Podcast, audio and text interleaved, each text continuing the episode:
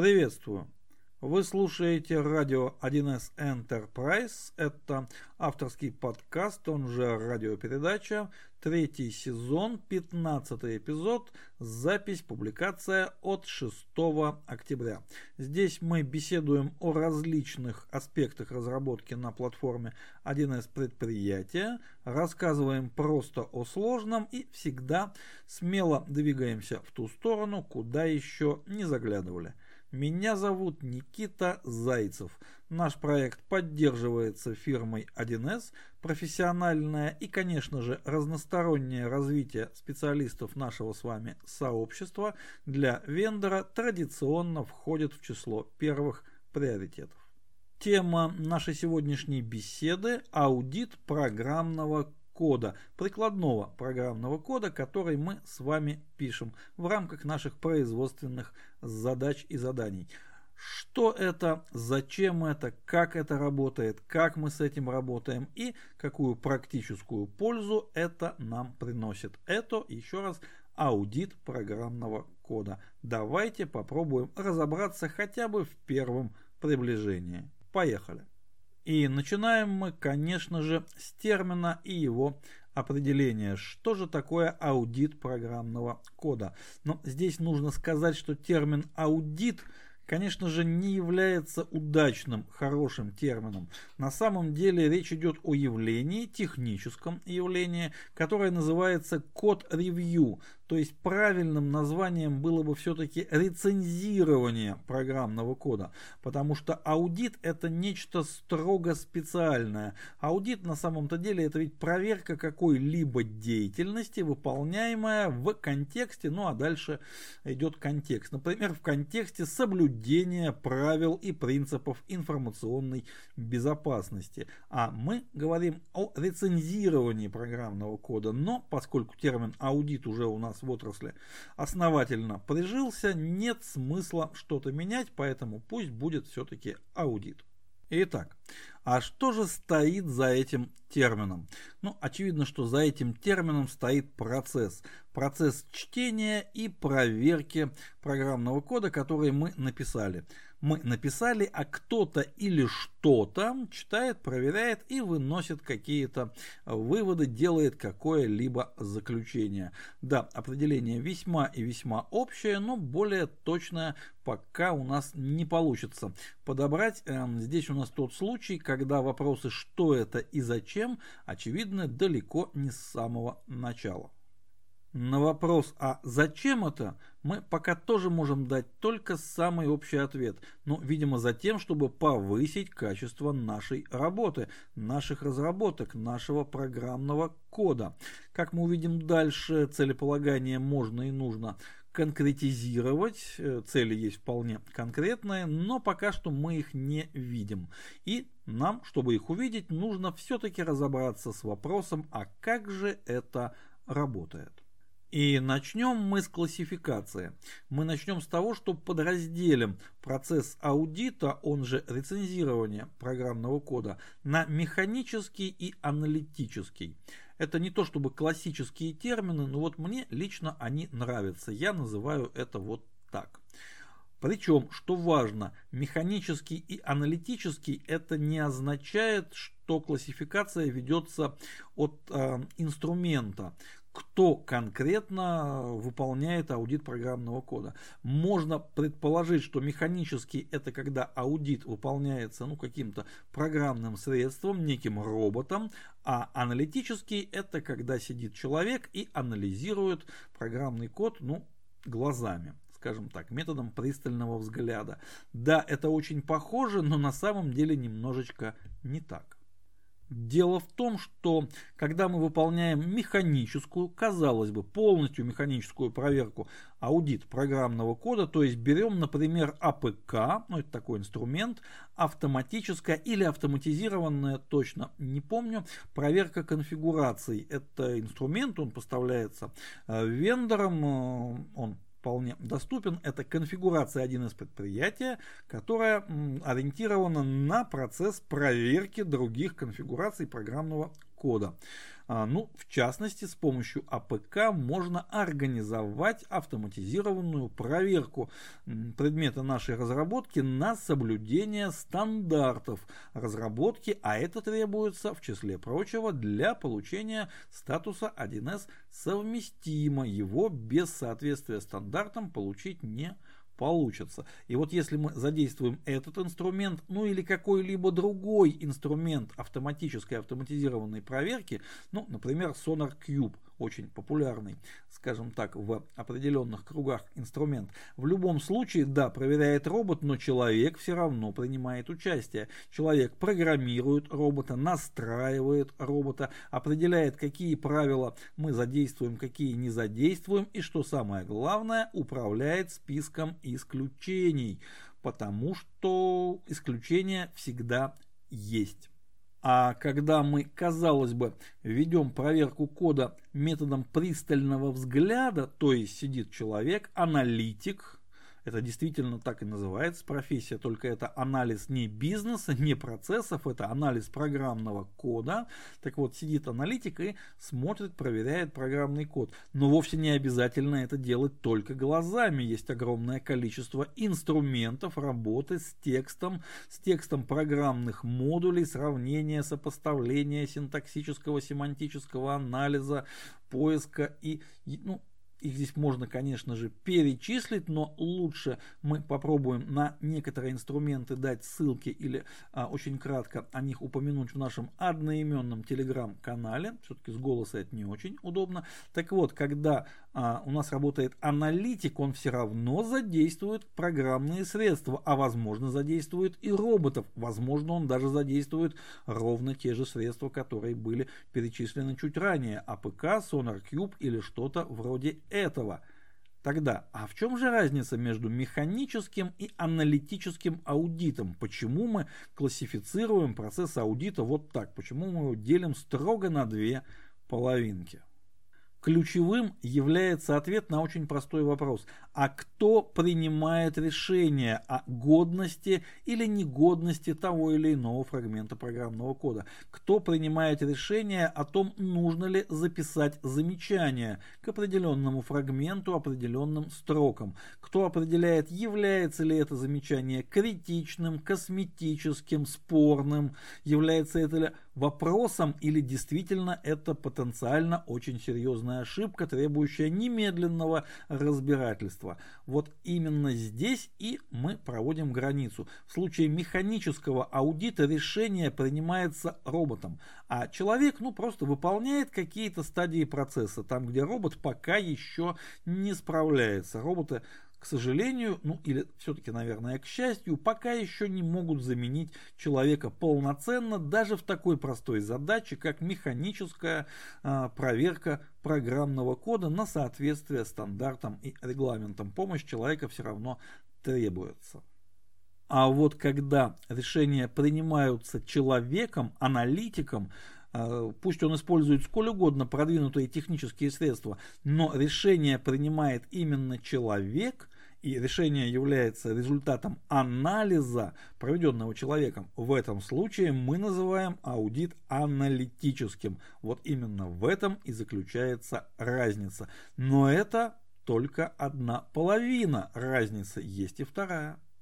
Механический аудит всегда имеет дело со статичным программным кодом, с текущим слепком нашего предмета разработки.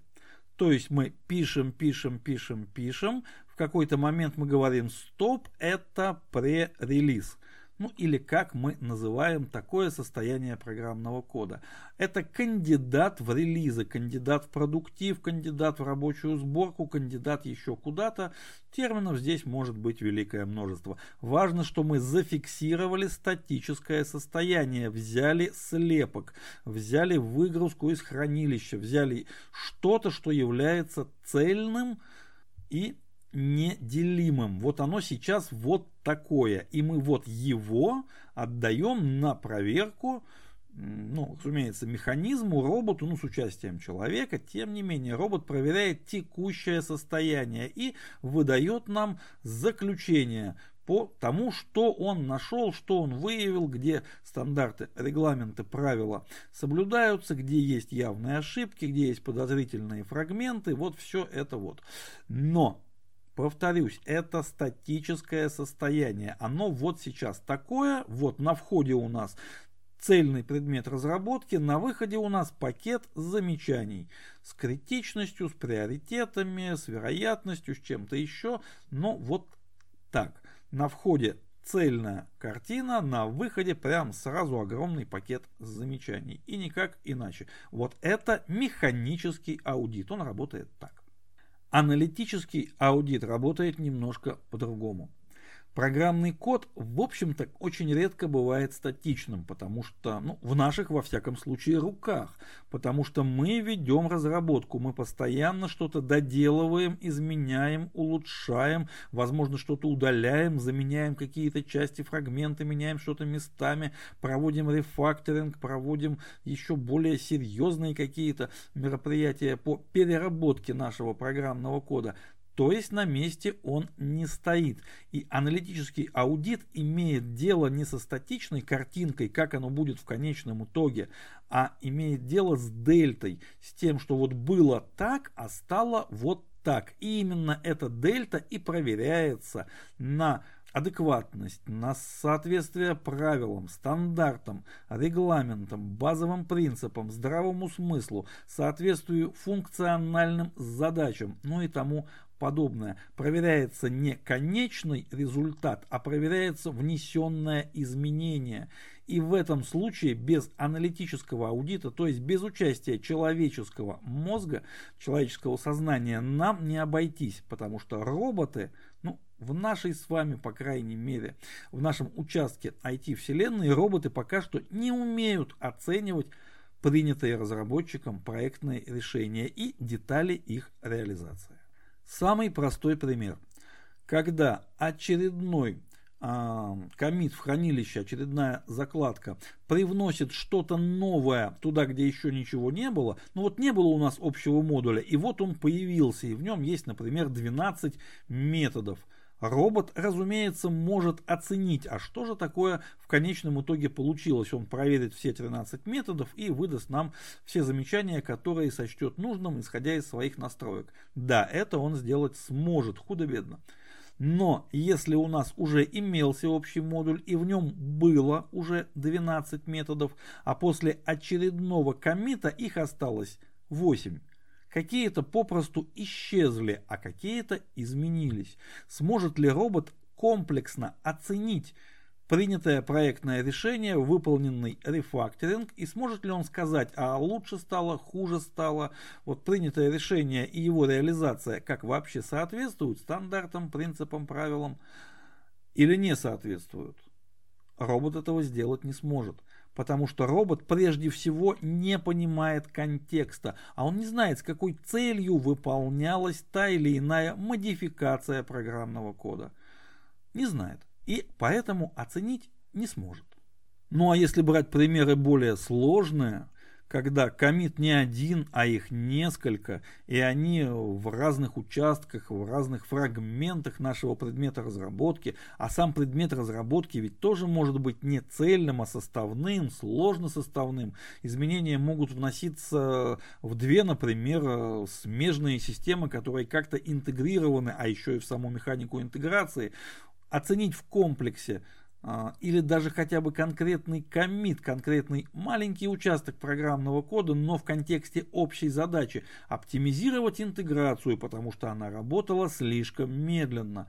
Никакой робот этого сделать не сможет, ну пока еще не сможет. И вот здесь нам обязательно требуется участие человека-аналитика. Поэтому оба варианта, оба класса, оба вида аудита нам нужны и важны. Механический нужен потому, что человек не в силах отследить, а, проверить вот все то а, огромное количество строк программного кода, которое у нас порождается на проектах разработки. Кода слишком много, его нельзя прочитать весь. Для человека это неподъемная задача. Для робота вполне подъемные были бы машинные ресурсы. Но и наоборот, для робота неподъемной задачей является осмыслить, а зачем были привнесены изменения и оценить их не с формальной точки зрения, а в контексте. Контекстуальное мышление у наших роботов пока что развито не очень хорошо, скажем так. Ну а теперь самое время вернуться к исходному вопросу, а зачем? А, все-таки аудит мы выполняем ну, не просто так, у нас должны быть конкретные цели. Если в случае механического аудита такой целью может быть, например, получить сертификат 1С совместимо на предмет нашей разработки – убедиться, что наша разработка соответствует регламенту, выставленному нашим заказчикам. Этот регламент может быть вполне себе контрактным обязательством. Он может быть зафиксирован в договоре, что мы обязуемся писать код в соответствии с стандартами вендора плюс определенными правилами, которые привнесены еще и заказчиком, его отделом качества, его отделом информационной безопасности или каким-либо другим его структурам структурным подразделением. Механический аудит здесь, ну, без него не обойти. Здесь он крайне полезен. Вот это цель механического аудита. С целями аналитического аудита дело обстоит гораздо интереснее. Ну, прежде всего, эти цели нам необходимо четко сформулировать Потому что аудит программного кода не разовый, не случайный, не вот э, в стиле давай-давай, э, в стиле штурмовщины. Нужно обязательно завтра все ошибки э, исправить, э, и, и чтобы вот все тесты прошли как нужно. Нет. Если аудит аналитический мы э, ставим в нашей проектной команде, в нашей команде разработки на системную основу, то он выполняется постоянно. И покрытие аудитом программного кода, который мы пишем, должно быть, ну, должно приближаться к единице, то есть к 100%. То есть почти никакой программный код, написанный нами, если он не прошел аудит, не может проходить дальше, даже на тестирование. Сперва мы проверяем, что написали все хорошо и правильно, и верно, а уже потом отдаем тестировщикам, отдаем куда-то дальше. Так вот, это мероприятие далеко не дешевое. Это, ну скажем так, плюс ну, как минимум 15-20%, наверное, к себестоимости, к чистой себестоимости а, разработки. Но а, что есть чистая себестоимость разработки? Это, конечно, предмет совершенно отдельной беседы. Ну, вот такое простое соображение, как, наверное, лучше с первого раза написать так, как нужно, чтобы потом не переделывать переделывание чего бы то ни было, ну, это почти удвоение стоимости. Так мы добавляем 20%, а так мы добавим почти 100. Если с первого раза мы написали криво, это вскрылось когда-то потом, и нам надо все переделывать, перетестировать, перезапускать. Это все очень и очень дорого. Но это ведь нужно уметь посчитать, нужно это уметь показать. И далеко не все, к сожалению, из нас это умеют, а нужно бы. Для управления разработкой умение показать, сначала посчитать, а потом показать э, качество в цифрах, в числах, в показателях, в процентах, в единицах, это очень важное умение. Но, повторюсь, это все-таки тема отдельной беседы, мы, наверное, еще об этом будем говорить. Так вот, о целях. Во-первых, это качество программного кода, повышение качества программного кода, минимизация детских очевидных ошибок и минимизация ситуаций, когда на этапе технического проектирования мы закладываем в будущую систему какие-то проблемы, закладываем под нее какие-то бомбы, которые потом, потом, потом, но все-таки обязательно взорвутся. Один человек, один ум, одно сознание, один проектировщик, один разработчик, это прекрасно, но крайне желательно верифицировать его труд, его творчество другим сознанием, другим разработчиком, критическим мышлением. На свой собственный труд смотреть критически, смотреть с точки зрения, а что же здесь плохо, очень трудно, в первую очередь психологически. Поэтому аналитический аудит это это прежде всего подстраховка одних специалистов другими специалистами. Да, она не бесплатная, но в конечном итоге это окупается. Но это первая и очевидная цель повышения качества кода. Она не единственная. Почему-то часто считается, ну, по крайней мере в наблюдаемой мною практике у некоторых уважаемых коллег, почему-то считается, что то аудит программного кода должен обязательно выполнять самый опытный специалист в команде, ну или один из самых опытных. При этом опытный специалист превращается в бутылочное горлышко, то есть начинает тормозить процесс разработки, ведь пока программный код не получил вердикт аудитора, он не может двинуться дальше, если процесс аудита выстроен правильно. Но если аудитор один на всех, или их там двое на всех, а все это два десятка, получается не очень хорошо. И при этом ведущий опытный специалист оказывается перегружен теми задачами, которые ему, конечно же, интересны, но это ведь не так интересно, как разрабатывать свой собственный код, читать и поправлять чужой, причем не всегда качественный, да и ошибки, и типичные какие-то неумелые места, умения опытных коллег, они же имеют свойство повторяться. И нужно каждый раз указывать на один и тот же стандарт, каждый раз писать один и тот же комментарий. Это утомляет. То есть далеко не всегда аудит нужно проводить через самых опытных специалистов. Да, так тоже можно, иногда так нужно. Критичные участки кода обязательно нужно проводить через самых опытных специалистов, но только критичные участки кода. А наш код устроен таким образом, что критичных участков в нем не очень-то и много. Большая часть кода критичной не является. И здесь возможны различные схемы аналитического аудита команде. Давайте рассмотрим, а какие же цели, какой технический профит мы можем получить, вот по-разному устроив аналитический аудит. Например, программный код передается на аудит от более опытного специалиста менее опытному. Для чего? Цели здесь две.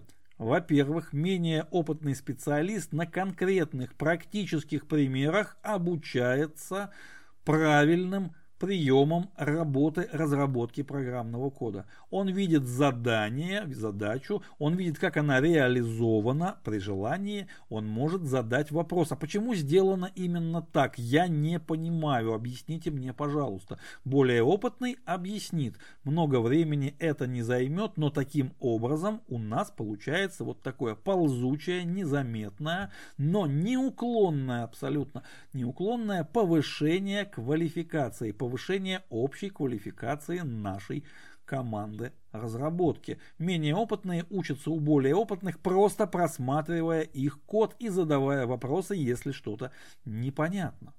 Но есть и другая смежная цель.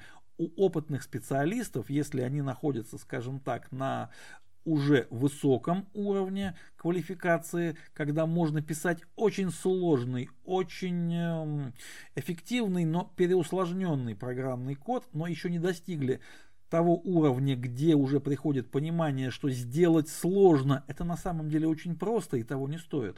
А вот сделать просто, но эффективно, это очень сложно, и вот это является настоящим вызовом для профессионального разработчика. Это понимание приходит только на самых э, ну, высших уровнях, скажем так, квалификации. Так вот, когда мы показываем наш программный код менее опытным коллегам и получаем вопросы, я не понимаю, как это работает, я не понимаю, почему оно так устроено. На самом деле вопрос звучит так. Я не понимаю, как это сопровождать, я не понимаю, как в случае чего это модифицировать, я не смогу справиться с задачей по поддержке вот этого.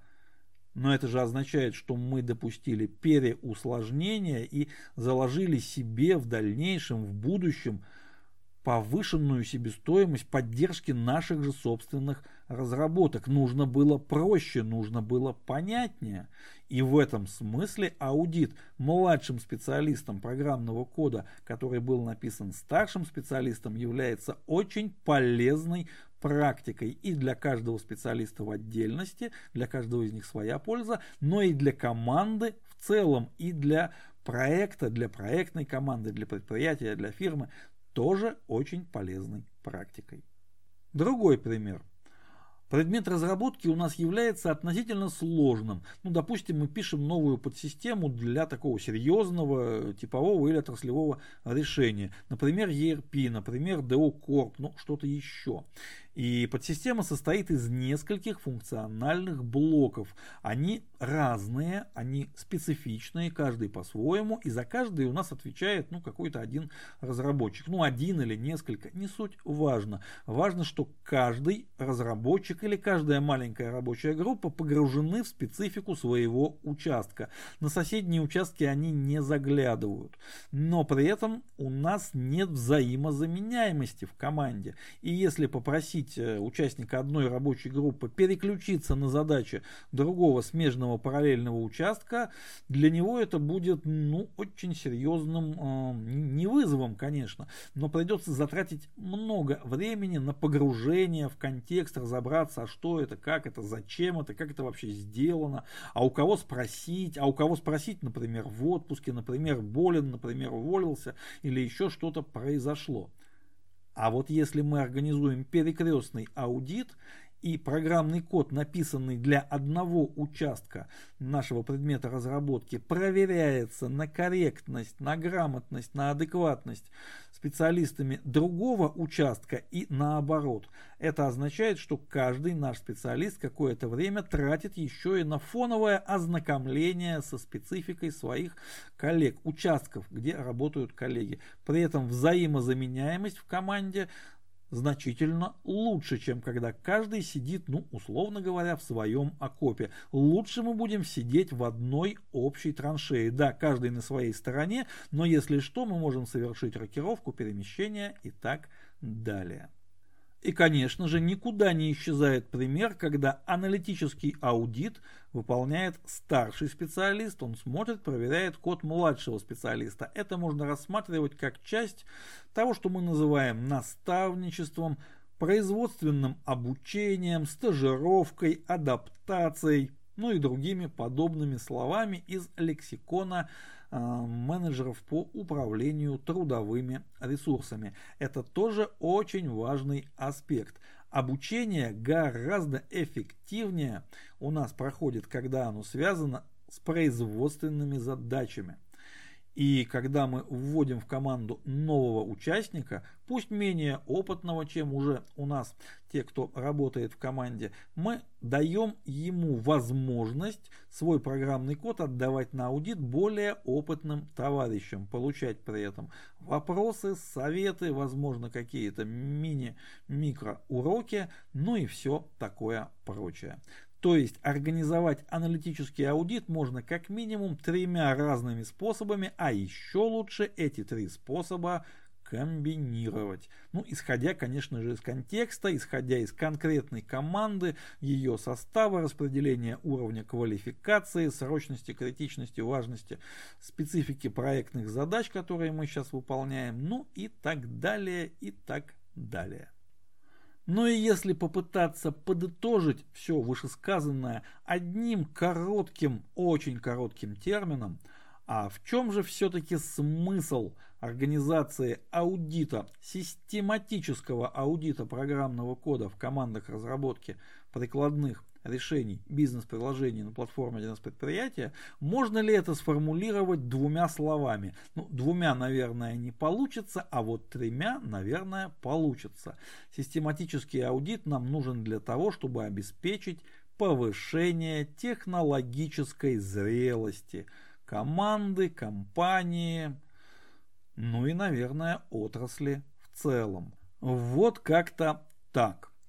Понятно, что за бортом нашей беседы осталось, ну, как минимум, технико-экономическое обоснование, как минимум остались э, конкретные методики измерения оценки качества программного кода. Ну, много чего осталось, все-таки хронометраж нашей радиопередачи ограничен, но к этим вопросам мы обязательно еще вернемся. На этом мы заканчиваем. Наша радиопередача подошла к концу. Следующий выпуск должен быть следующий четверг. Мы возвращаем ритуальную фразу соблюдения графика. Большая просьба не забывать про наш одноименный телеграммный канал, там бывает интересно. Адрес для личной корреспонденции nikita.wild.real собачка Яндекс. И, друзья мои, огромное спасибо за ваше внимание. Глюк ауф, meine Freunde.